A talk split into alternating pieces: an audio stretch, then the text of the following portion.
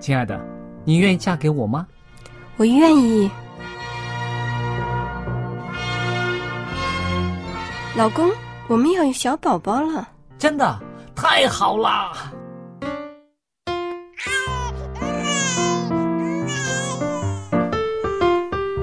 妈妈，妈妈，看我画的画，好看吗？真好看，宝贝画的太棒了，拿去给爸爸看看。爸爸妈妈，我去上大学了，你们多保重身体，我放假就回来。出门在外要注意安全。好好吃饭，天冷了，别忘了多穿衣服。好了好了，别唠多给。家里打电话哦。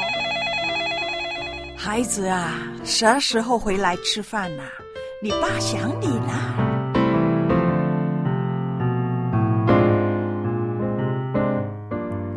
好，明天就回来。家人，给我生命的人，与我共同生活的人，与我分享喜悦的人，也是给我带来麻烦的人。每一天说说笑笑，有时也吵吵闹闹，因为我们是一家人。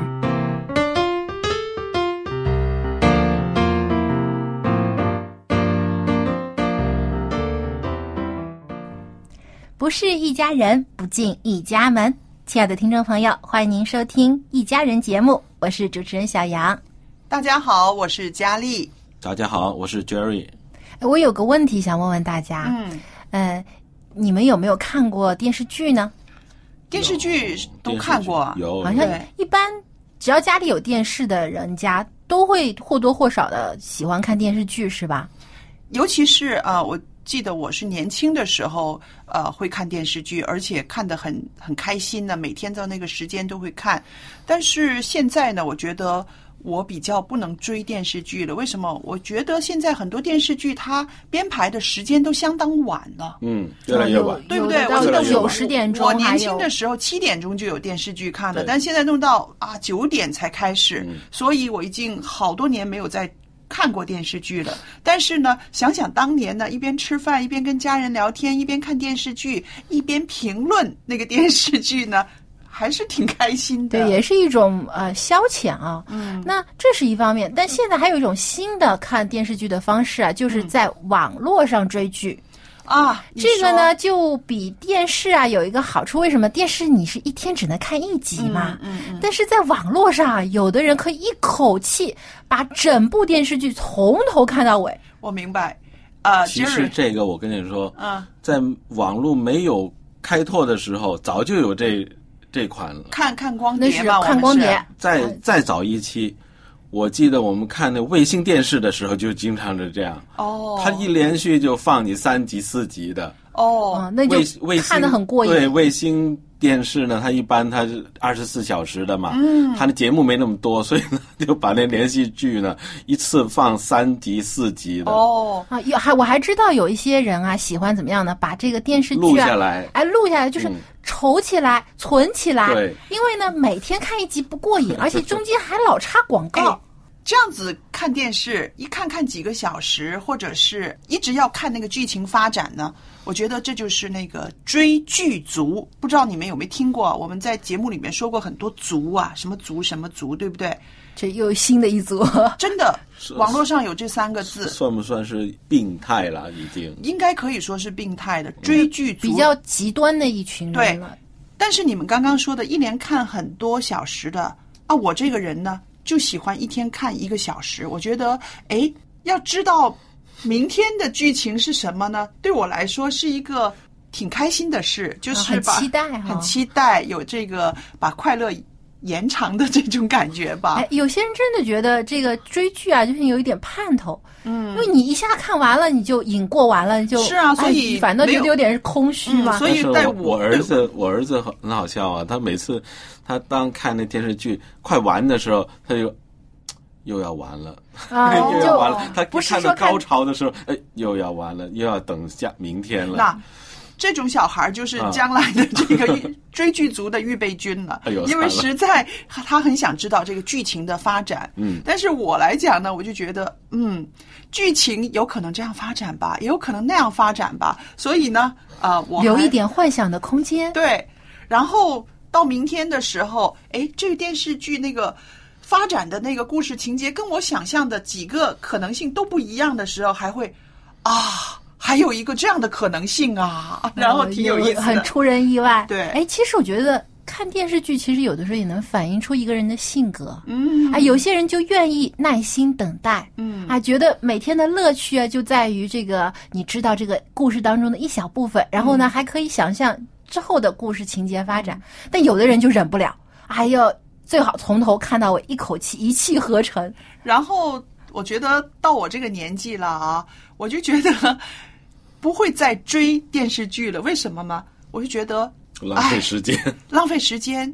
这世界上的真人真事比那个电视剧里面的故事还要复杂，还要精彩。你你看多了以然后，你发现那个电视剧的千篇一律的，还有觉得嗯没有什么大不了的，那也就是这个原因让我这十几年来没有再沉迷在这个电视剧里面了。嗯，我觉得佳丽姐还是蛮清醒的，对啊，但是还是有很多人会沉迷，就像杰瑞说的啊，很多电视剧都是千篇一律的套路。我们先说啊，这都是套路，套路啊，因为你看的多了之后，你就会发现很多的情节很相似，只是换了两个啊演员来演罢了。好，那我来泼点冷水啊，好不好？泼点冷水啊，因为实在呢，在这个社会上呢，这个追剧族是很多。因为我在想啊，在十几二十年呢之前哈、追电视剧的人很多都是在家里面没有太多事情做的主妇啦、老妈妈们、老奶奶们呐、或者退休人士。可是近年来呢，年轻人很多年轻人在追剧，甚至牺牲睡眠的时间。你们有没有发现？对，因为以前呢，电视啊，它总是在那个固定的时间段播出，一般是吃晚饭的时候。那大家吃好晚饭，看一集，消遣一下啊，也早点睡觉了，也是一个不错的一个呃这个消磨时间，但是又能得到娱乐的一个活动。但现在因为网络这个发达了，然后再加上呢，很多这个啊电视剧越来越多了，拍的越来越多，所以呢，很多年轻人啊，他就为了一口气都看完，他有时候通宵看。是的，还有这个电视剧的这个资源多了很多，因为以前我们呃看电视剧最多就是看我们自己本国语言的，啊对不对？就就那几个电视台嘛然后后来发展到什么日剧啦。韩韩剧剧啦啦，还有一些对年轻人特别着迷于美剧，对不对？嗯啊、英语的。然后我就发现啊、这个追剧族呢，我们这些个呃稍微上年纪一点的人呢，已经是退下来了，不会再追了，因为不愿意牺牲睡眠时间，嗯。也不愿意因为电视剧影响自己的生活，反而那些年轻人呢，为了电视剧呢，啊、废寝忘餐呢，对身体是非常大的伤害。所以我在这儿泼冷水啊。对我，所以我说佳丽姐还是很理智的嘛。嗯，对她，因为知道什么时候该取舍，就是电视剧虽然好看，但是呢，我的健康更重要，我的家庭的这个生活质量更重要，不能说我这个生活都是为了就是。消磨在看电视剧上面，但很多有的年轻人他不这么想，他觉得诶，诶，可能这个电视剧里面的情节啊跌宕起伏，他们的这个爱情也好啊，里面发生的故事也好，都那么的啊奇妙，好像跟自己的平淡的生活一对比啊，这个觉得电视剧太精彩了很。多，对，所以呢，他宁愿啊不交朋友，不跟父母沟通，但是呢，花很多的时间啊都用在看电视剧上，构建他一个这样电视剧的一个幻想世界，甚至呢，甚至有时候啊，他还要信以为真，真的把电视剧里的事情以为是真实的事情。是，呃，我记得在我年轻的时候，一个姐妹曾经跟我说过一句话，让我至今难忘。她就是说啊，呃，当时有一个台湾的某文艺作家，他的作品呢变成了很多电视剧，他就说我被他害惨了。我说怎么回事儿？他说我看了他的电视剧，我就觉得爱情就应该是这样子的。轰轰烈烈，轰轰烈烈的，死去活来，死去活来，很伤感的。那个男孩子就会死追不放，一直不肯放弃的。他我以为是这样子，但是现实生活中呢，我错过了很多机会。我就觉得那个男孩子应该是那么强烈的追求我的，可是他试了一下，我没有反应之后呢，就不再出现了。嗯，所以这是他后悔的一个一个一个自白吧。对，那我就觉得，嗯，其实电视剧里边的一些情节。影响了不少人的人生，其实它也带动了很多呃社会的潮流，你们觉得吗？而且我觉得它也其实改变了很多年轻人对于这个生活的价值观、爱情的、婚姻的这种观念的变化。有的时候，他们真的觉得这种轰轰烈烈的才是真正的爱情，但实际上这种事当然不是说完全没有，但肯定是非常少。非常少见的是这个最最常见的都是一些比较平淡的又比较温和，不是这么死去活来的这种感情。我记得我以前呢有一位同事，一个大姐姐，她很喜欢看电视剧，而且每次看呢非常的投入，她会跟着电视里边的这个故事情节，她会哭会笑。然后她先生呢就看不过眼了，给了她一句话，说什么？做戏的是疯子，看戏的是傻子。然后他回来告诉我这句话的时候，让我觉得，嗯，怎么你老公这么聪明呢？一语道出真理呀！当然，这个说的虽然是有一点伤人啊，但也的确是因为电视剧虽然说我们说戏剧来源于生活，但是呢，它其实比生活更夸张，是因为不然它怎么能吸引人来看呢？对它，所以它会。有很多的矛盾，很多的这个夸张的表现，嗯，但真正的是我们需要关注的是我们生活当中真实存在的人，而不是这种这些电视剧里所虚构出来的人。说得好，真的是在真实生活中，你身边的人的喜怒哀乐，如果不能够打动你的话，那个电视剧的喜怒哀乐打动你的话。根本没有什么意义嘛。对，而且我觉得，如果太受这个电视剧的这种里面的情感的影响啊，人渐渐也会变得这个情感上的这种敏锐度会麻痹麻痹。对，哎，觉得啊没有触动我的这个哭点啊，就觉得好像这事情不感人。对，还有一个我不知道啊，Jerry 有没有注意到？因为我知道 Jerry 很注重那些个细节。他平常说话不多，可是他很注重细节。你会不会发现啊，在电视剧里边的，有的时候会某一个饮品呢，会常常出现。嗯，啊，有一些个那那种叫做插入式的广告。对，嗯，还有一些家具，一些摆放的那个 style，就是那个那叫什么啊，生活的那个。风格格调啊，还有那些演员所穿的服饰，嗯，经常还有化妆品啊，很多都是靠这些电视剧来推动推销你说它是插入式的，可是它在不声不响的在影响人，对不对？潜移默化的。那这后边是不是也有一个很大的商机在里边？本身就是一个呃商业的一个作为来的。嗯，就你如果看那些呃，尤其是以前看日剧，嗯，最容易看了。你当 看到最后，你看了很多牌。很多那商品的那个牌子一直在一直在对，其实你对赞助的，你就看到其实那个电影里边，他有刻意的加入了这些产品或者一些品牌在里边。那你看了以后，你就等于看了广告。哦，对啊。那那是不是在这个呃媒体机构他们在拍这个之前的时候，就先去招拢这些个呃广告呢？因为他可能会从中得着一些益处，或者是他觉得啊，我这个电视剧我以你们的家具为主打，所以你应该付给我们一些什么？有些地方啊，比如香港这样的电视剧里面不可以卖广告的。嗯，法律上是不可以的，但是这个是一个灰色的地带，对，就是灰色的地带。嗯，所以呢。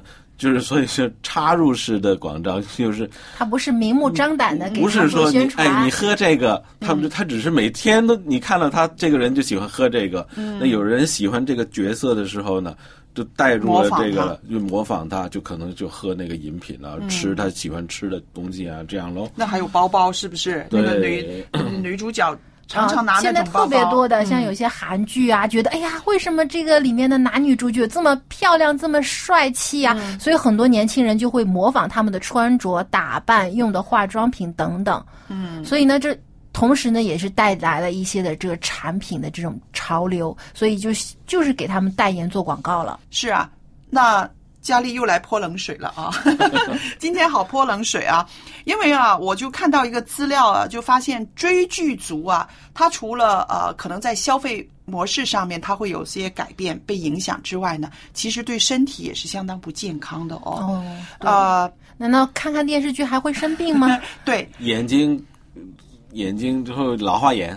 不止，更严重的，因为啊，根据这个啊一个《每日邮报》，它指出啊，有研究发现，人们每日观看电视五个小时，得到肺栓塞的风险是常人的两倍，甚至高于四十到五十九岁高龄层的族群。那我刚刚说的这个追剧族，其实现在很多都是年轻人，对不对？很多年轻人下了班之后，匆匆吃个晚饭，他就。一看电视剧看几个小时，甚至有的是边吃字边看。对，所以呢，你看啊，连续五个小时在看这个电视的时候呢，他的这个得肺栓塞的风险是常人的两倍。为什么？是因为他一直坐着不动，是吧？对，坐着不动，而且还有呢，很多时候呢，连喝水都不喝。哦。啊，看电视一段时间呢，其实是需要起来走动的，要喝水的。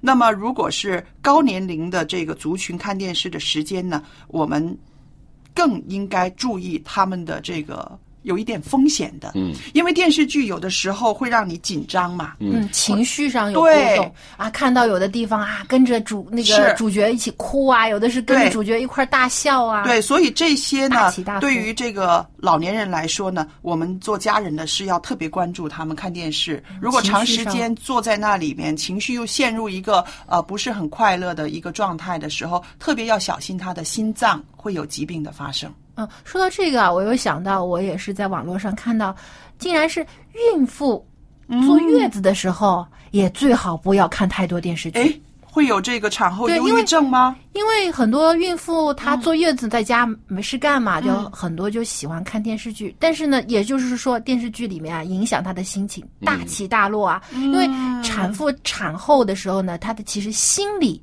也要非常的注意，保持心理的健康。如果这样大起大落的情绪出现啊，也会使她呢产生很多的忧郁的情绪，导致啊她的身体的。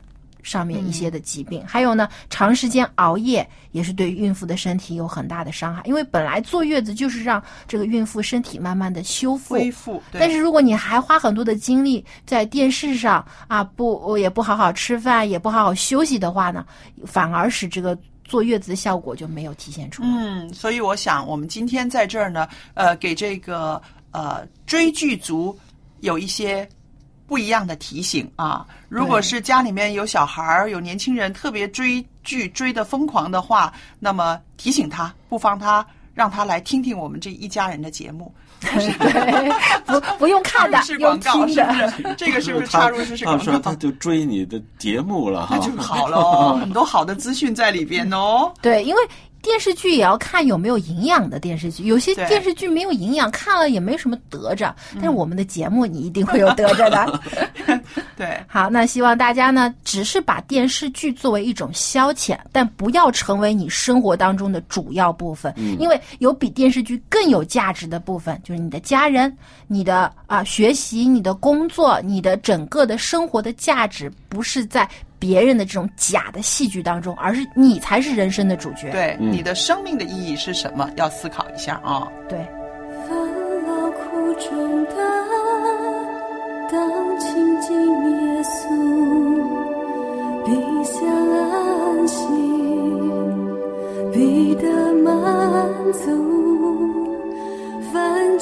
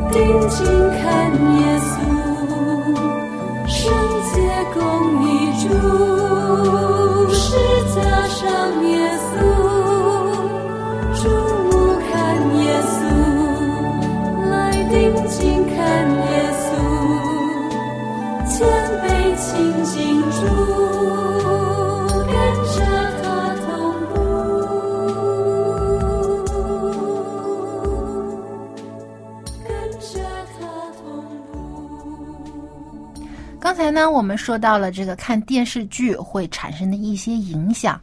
那其实啊，我们真的是把我们的眼睛啊，太多的注视在这些花花绿绿的屏幕上面了，对啊，注视在这些假的、虚构的这些的故事里面了。嗯，我们应该把我们的眼目更多的仰望在真实、真实而又公义的上帝的身上。是。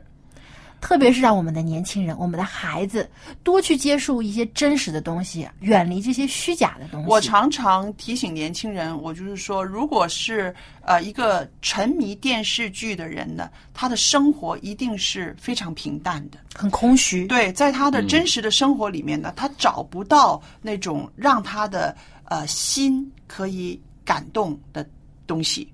嗯，所以他要来认识上帝，对，因为认识上帝才会真正的触动人心，这是真实的，对，真实的情感，真实的一种爱。但是我们看到的很多追求的电视剧里面的这种爱，其实是被夸大的。嗯，那么接下来呢，春雨呢就要继续跟我们分享一下他上次所提到的这个话题，就是如何使孩子不远离上帝。那么之前他提到的第一件事就是父母应该。作为引导孩子来亲近上帝的一个主要的角色，而不是把这个工作呢交给单单的交给一些教会的青年工作事工啊，或者是交给教会某一个传道人，因为父母有不可推脱的责任在里面。同意。那么接下来，那么第二件要注意的事情是什么呢？我们就接下来把时间交给春雨。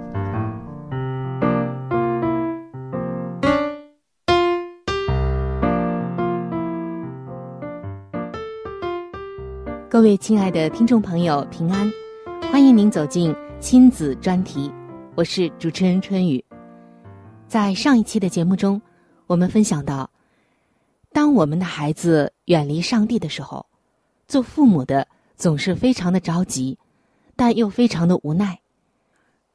在教会当中，年轻人流失的也很多。今天，作为基督徒的父母亲。如何才能够让自己的孩子不会远离上帝呢？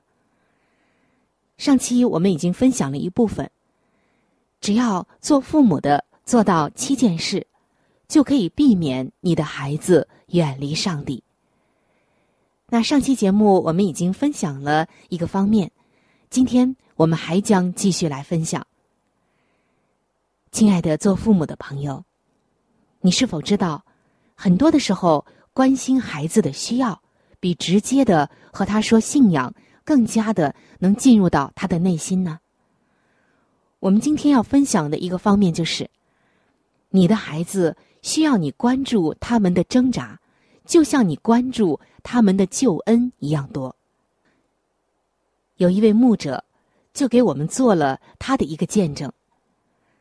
他说，在他还是青少年的时候，他记得。成长的过程中，跟父母亲有过无数次关于受洗的谈话，而他所在的团契认为，洗礼具有至高无上的重要性。他回想起来啊，就说，当时他们的那种态度实在是有些过分，至少我这么认为。所以，年少的我就渐渐的开始讨厌“洗礼”这个字眼，也讨厌。关于我为什么需要接受洗礼的说教，这就导致每一次有关洗礼的交谈，都会使我比从前远离上帝一步。他接着说：“这么说可能是太不公平了，但我当时的生命光景就是这样。这或许听起来有一点奇怪。那时的我正值青春期，需要的是有人来关心我的挣扎，就如同关注我的得救一样。他说，高中时期的他同样经历了激烈的挣扎，在那样的年龄。他到处寻找自己的身份、自己的价值，并且被各样的欲望所困扰。他沿着黑暗的道路前进，寻找前面的方向。但是在别人眼里，似乎只有救恩才是最重要的事。渐渐的，上帝在他心里也成了这个样子。他说：“那时的我。”既然是少不更事，又懵懂，又处于青春期，又容易叛逆，我就认为，上帝对我现在的挣扎漠不关心。他只想看到我得救。而对于一个不想了解我现状的上帝，我也懒得搭理。最后，我离开了。亲爱的听众朋友，尤其是做父母的朋友们，感谢上帝。也感谢主的恩典，他并没有就此离开上帝，最终还成为了一个牧者。当然，这中间又有很多的见证，有很多的故事在里面。但是，如今这位牧者回想当时的这一段经历，回想青春期的他所遇到的挣扎时，就说道：“那一段经历让我明白了一个道理。”尽管当初每一个劝我受洗的人都是真诚的，为了我好，我也相信他们在试图人为制造我得救的经历。但是人没有能力拯救，拯救真的是上帝的工作。虽然你不能制造救赎的经历，但是你可以传递上帝的爱。所以父母亲们。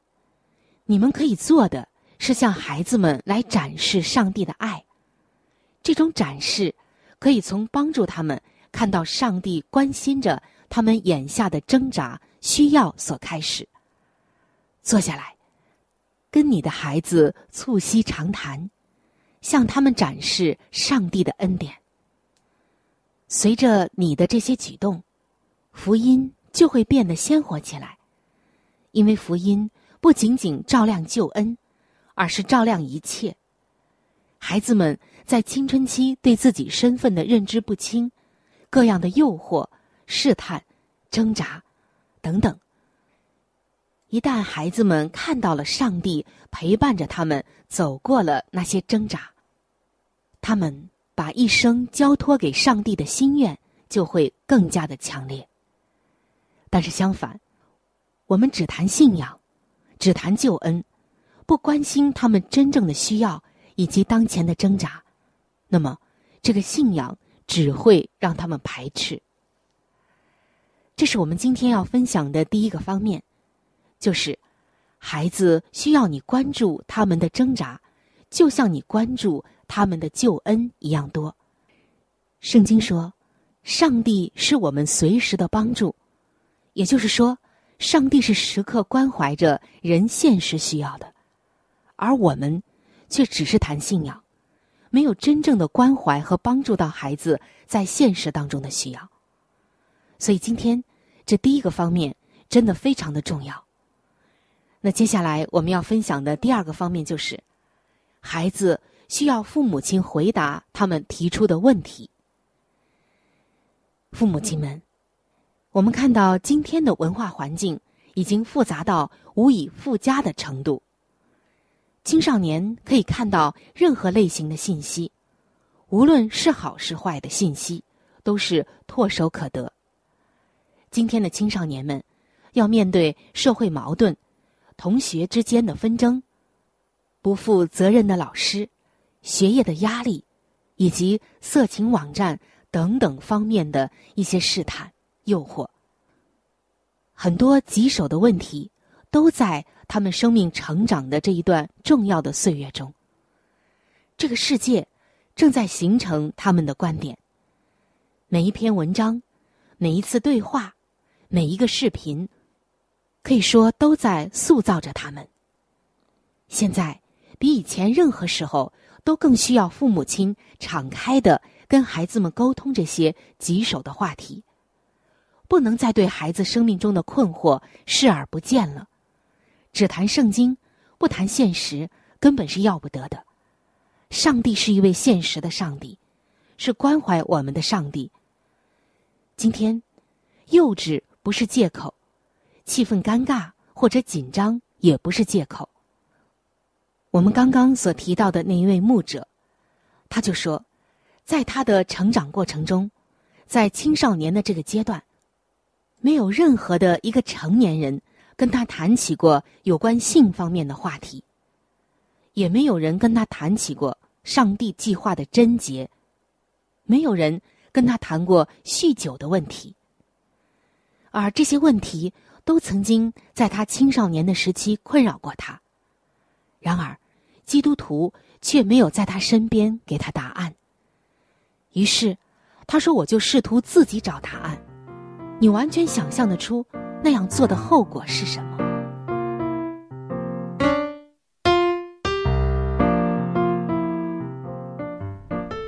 真的，春雨提出的问题很尖锐啊！这样的后果是什么？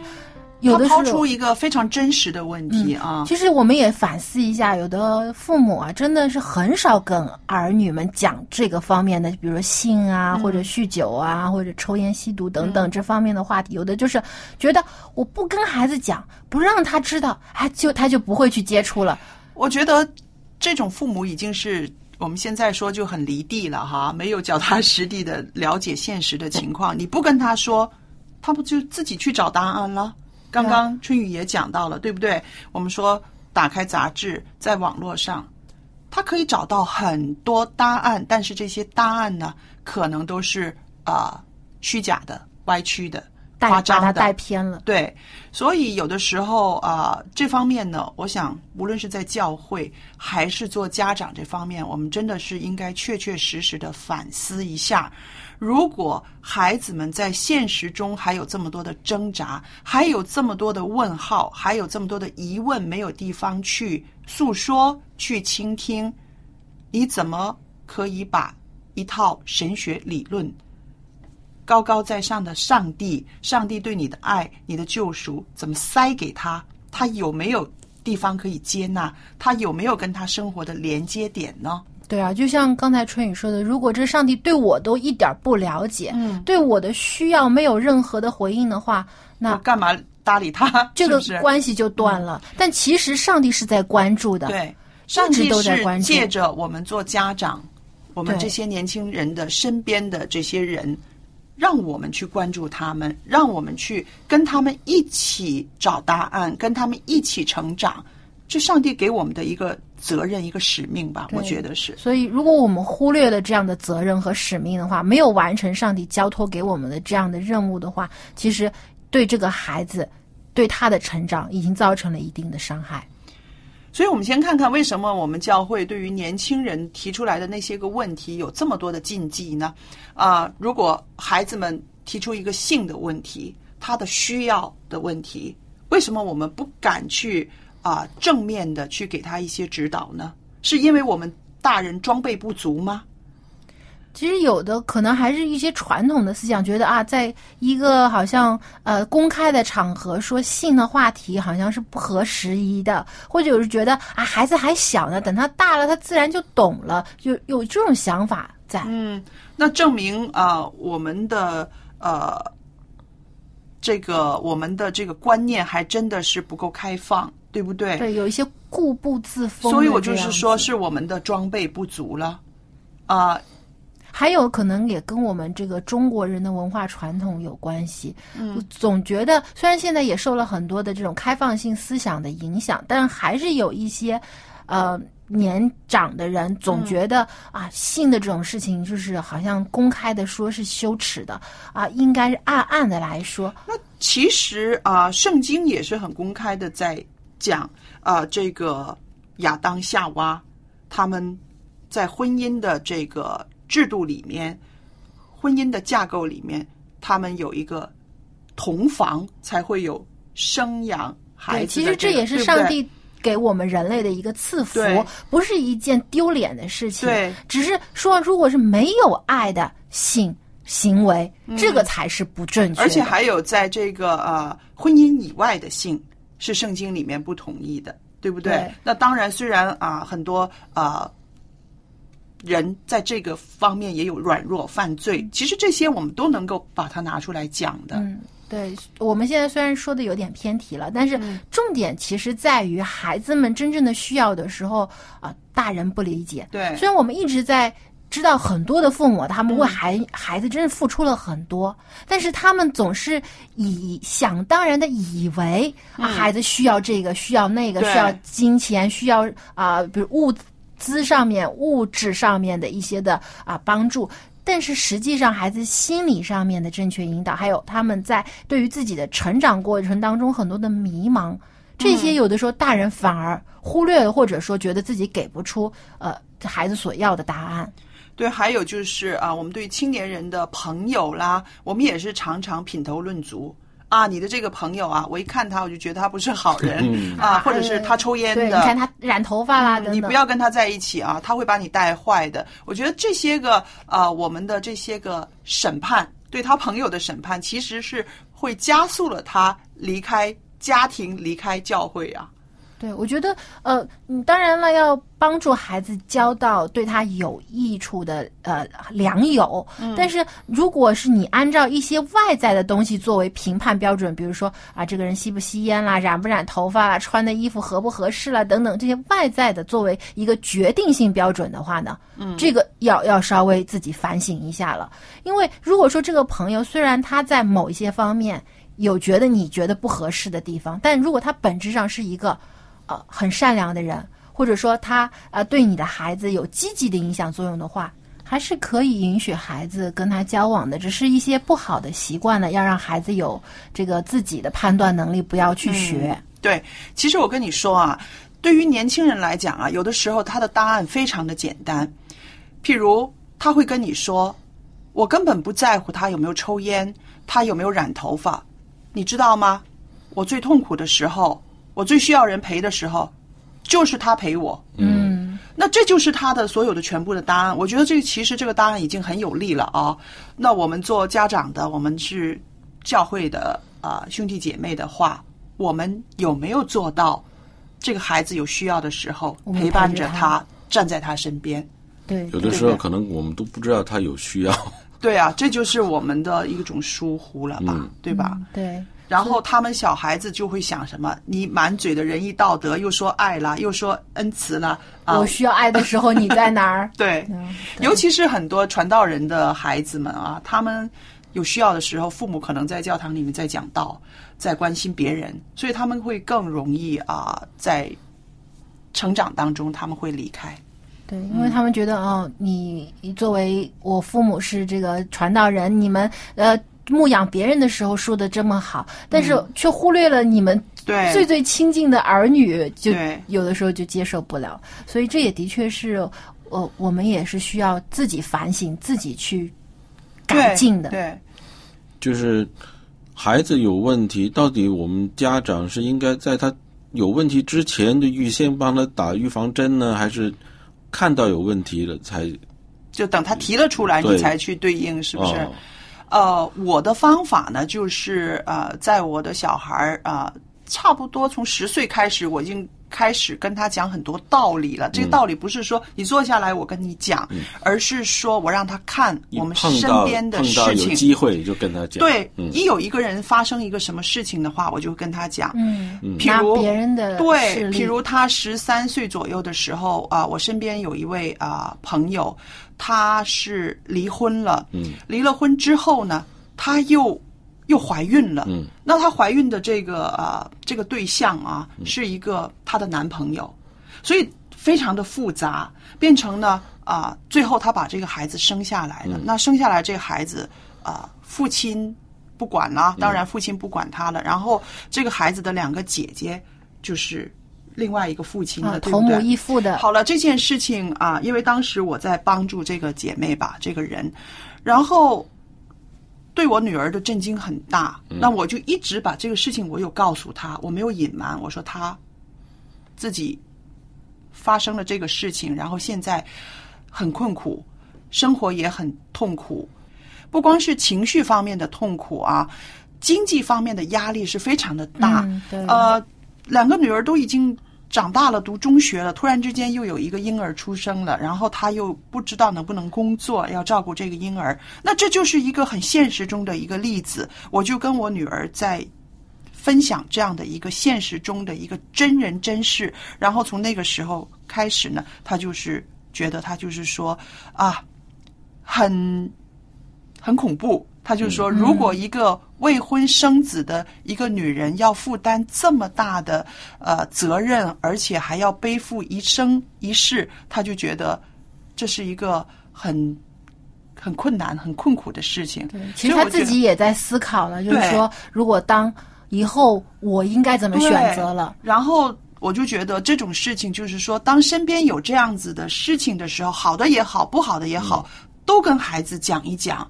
然后作为一个借鉴，他从中他就学到东西了。哦，对，我觉得佳丽姐说的这个方面很好。还有一点啊，其实很简单的方法，就是父母开口问孩子你需要什么。对，很多父母呢。他不问，他总是觉得我认为我的孩子怎么样啊？他还没长大，他以后会知道。其实很简单，你直接就去问你的孩子，你需要什么？你想爸爸妈妈为你做些什么？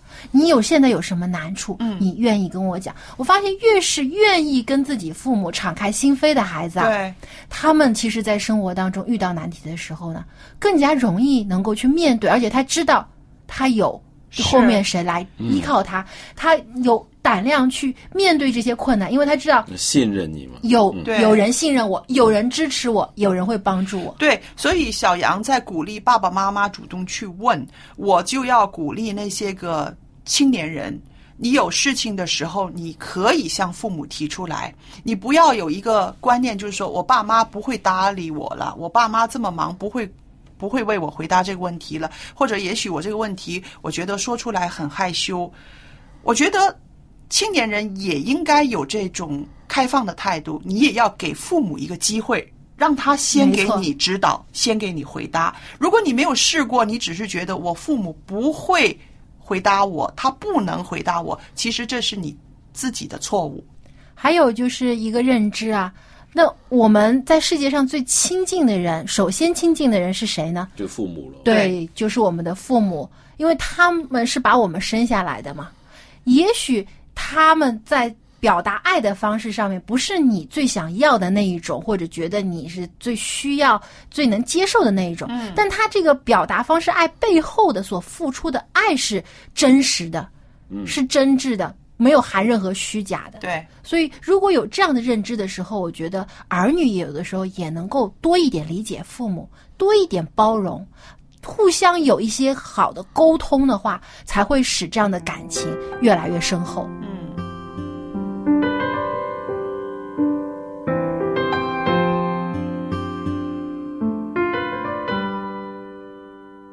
蔡博士您好，你好，蔡博士啊，我们上一次呢跟大家讲过，就是说我们年纪慢慢的变老，并不等于我们就注定的不健康，是不是？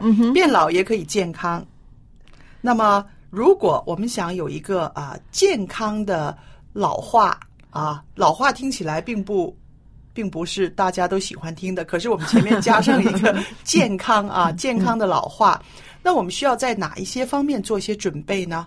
首先，我们必须要能够接受老是个自然的现象。嗯，我们要用一个正确的态度，正面的去迎接迎迎接它。嗯嗯，你晓得，我们每一个人都会变老的。是啊，这很公平啊，很公平。嗯，如果你不想老的时候，就早一点死亡就是了。我常常都是这样开玩笑。嗯，究竟我们怎么样才可以现实这个健康的老化了？嗯，那么我们就可以每一个人向着这个目标前进。嗯，第一的时候，我们必须要准备老后的生活。哦，呃，要从现在开始哦。无论你现在几岁哦，老后的生活也需要下呃，就是刻意的去准备的，不是说就让他自然的就老的啊。这也是很重要的一环，就好像我们工作的时候，我们也也要预备退休之后生活怎么，一定有一些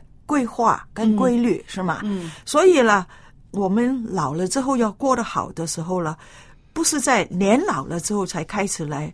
来啊，规划的，那从什么时候开始？从早越早越好。哦，我们就讲了，一出来工作，二十岁、三十岁、四十岁，还年轻的时候就可以开始思考，我们要存多少钱呐？嗯，啊。现在我们都晓得，很多社会里面啊，他们没有这个退休金呢。对，因为人活得太长了，你工作了三十年，那你享受那个退休金四十年，四十年，对。哎呀，所以养不起。嗯，所以我们就看了，我们要想想老了之后想住在哪儿。嗯，很多人都问我这个问题，差不多你老了之后你要住在哪里？嗯，我说我老了之后还是要住在香港。嗯，出一世长一世死一世，除了要进天国以外，那他们就常常讲，你会不会回美国？你会不会去加拿大？嗯，我说那些是人家的地方。嗯，虽然不错，我在那些地方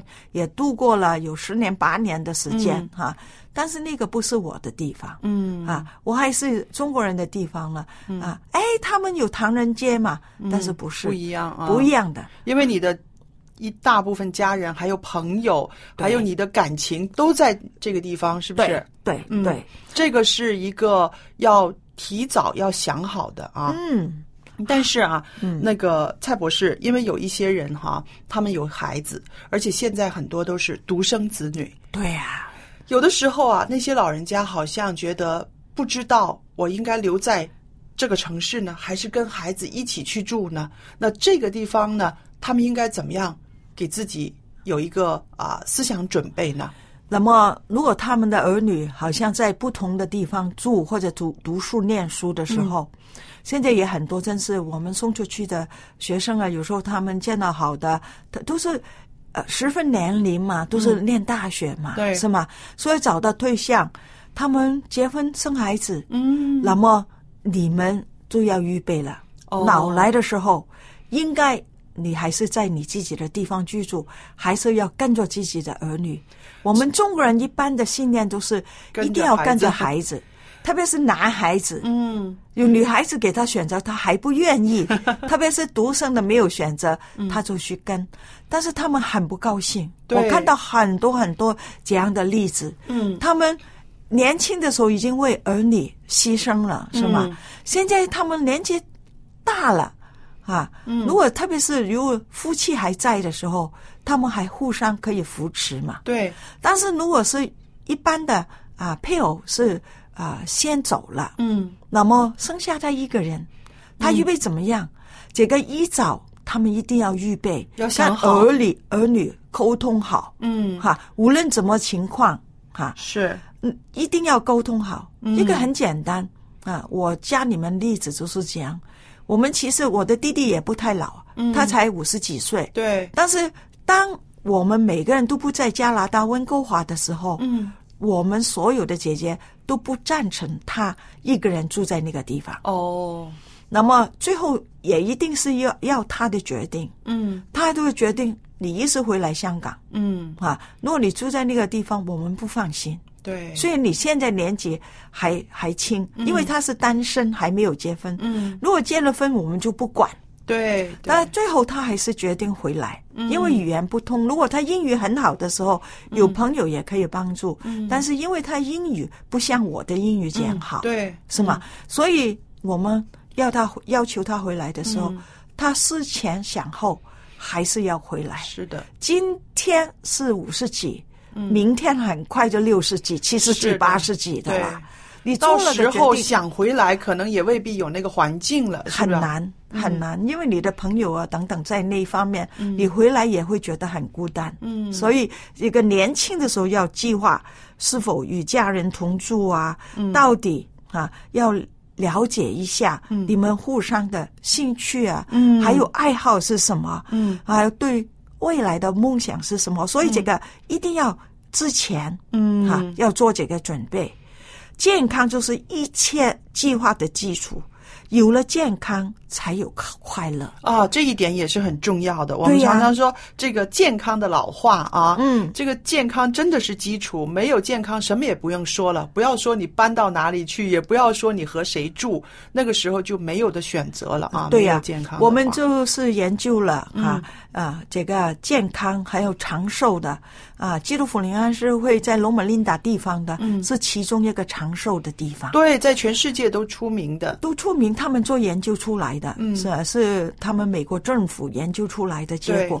一般他们的啊安息日会的会友比南加州的人长寿了八到十二年，相当长了。这八到十年，长对。那么他们研究了之后是什么呢？原来跟他们有第一就是他们有信仰，第二了他们的生活方式，他们不喝酒，他们不抽烟啊，不喝咖啡，尽量喝水，尽量鼓励。啊，他们的啊教友们多吃啊植物性的饮食，对，多菜小肉，对，勤运动，对。你看这样的生活方式，就可以把他们呢从一个普通的南加州的人，嗯，可以长寿到八到十二年，而且还有他们每个人都有一个信仰。对，信靠上帝，对这个也是很重要的。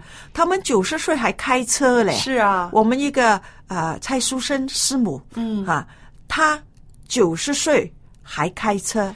上次好像还看到一个视频，一个医生。他开刀开到九十几岁，是不是？就是他是一做医生的，他帮人开刀开到他是个特别的心脏外科的医生，Doctor Warren。嗯，我跟他也有工作的机会。嗯啊，在他手下，因为啊，他心脏开心脏手术开到九十三岁，然后他决定他不开了。嗯，他不开就不开，他的生活方式今天已经有了。九十八岁，嗯，很快都到一百岁。是的，他的生活方式，他是吃全素的。嗯，人家说吃全素的人可能营养不够。是，你看他，嗯，活的了。还有呢，他每天到了退休之后，他还是有生活，就是他弄喜欢弄自己的花园。哦，所有的花草树木都是他管理的。哦，所以他每天的这个运动量、工作量也是不少的，不少。他还出去走路，嗯啊，他不跑步，走路，走路，然后就在花园里面呢，理理那些花草树木啊，就是那个就是他的兴趣。是，然后看书也是他的兴趣。嗯，因为做医生，很多医生都很喜欢看书。嗯，虽然他已经没有啊在开刀了啊，嗯，但是对那些医学的书啊等等的研究。你看那个视频是全世界都可以看到。是的，所以蔡博士，我就觉得像这位老医生，嗯，他也并不是平白无故的这么长寿、这么健康、这么有智慧能力的。他也是从年轻的时候，他已经为了这个老后做了一定的准备规划，是不是？嗯嗯，我们就看到了很多时候了。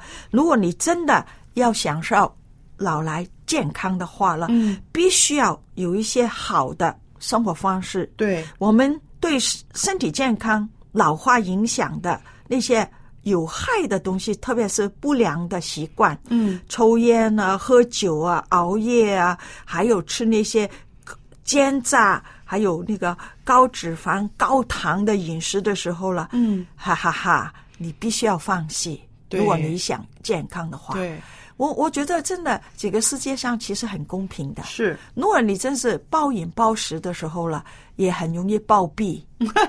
所以我们就讲，这清茶淡饭，嗯，可以跟你活到，真的跟着你活到，嗯，一百年、二十四岁都可以的。嗯，因因为为什么呢？我们就讲了，那些清茶淡饭的时候，还有吃的不要太饱。嗯，我们现在的人呢，可能啊，有以前呢有机会，呃。打仗啊，走日本啊，在中国有饥荒啊，嗯，所以有些人呢就是吃不停的。哦，因为以前好像没有得到满足，所以现在有了就不停的吃。对，这个是其实对健康是损耗最大的。嗯，所以我们说健康人呢就是八分饱。嗯，那么如果有慢性病的高血压、肥胖啊，还有那才六分饱哎。嗯，原来肚子半饿的时候了。身体发挥的能量是最好的哦。所以我们就不要吃的太饱。对，你看，如果晚上吃的晚又吃得饱的时候，你晚上一定睡得不好。嗯，所以我最讨厌香港人呢，就是呃晚上喝喜酒，喝喜酒很晚，很晚吃的又多。嗯，哎呀，那些啊应酬生活，我一一般就不太去的，除非真的自己亲戚啊很熟很熟很熟的熟人呢，嗯，我才去的。如果不是的，一般我都不会去。嗯，那那些不是健康，不是所以这个也是您权衡之后一种生活方式的选择，对对吧？嗯哼。还有了，我们一定年纪大一点的时候，无论是怎么样哈，我们一定摆脱了对老化的一个死板板的形象印象啊。我们很重要的，一定要乐观来对待啊。我们做态度很重要。嗯，最近有本书，态度。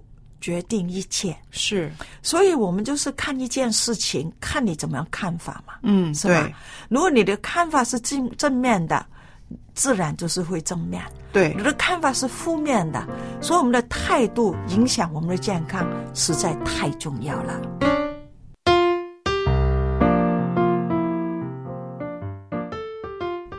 常感谢蔡博士的分享。今天其实我们讲了很多的话题，也的确是有很多对我们的生活有很大的影响的。是的，呃，那因为时间的关系呢，我们真的不能在节目当中做过多的讨论了。但是呢，啊，听众朋友，如果您对我们今天讨论的话题有任何你个人的想法、体会或者见证的话呢，非常非常欢迎您来信告诉我们。我们可以在节目当中呢也分享您的见证。来信请寄。L a m b at v o h c 点 c n，这是我们的电邮地址。电邮请注明“一家人”节目组收。那么在之后的节目当中，我们也会陆续分享其他的一些生活中的话题，希望你会喜欢。我们下期节目再见，再见喽，拜拜。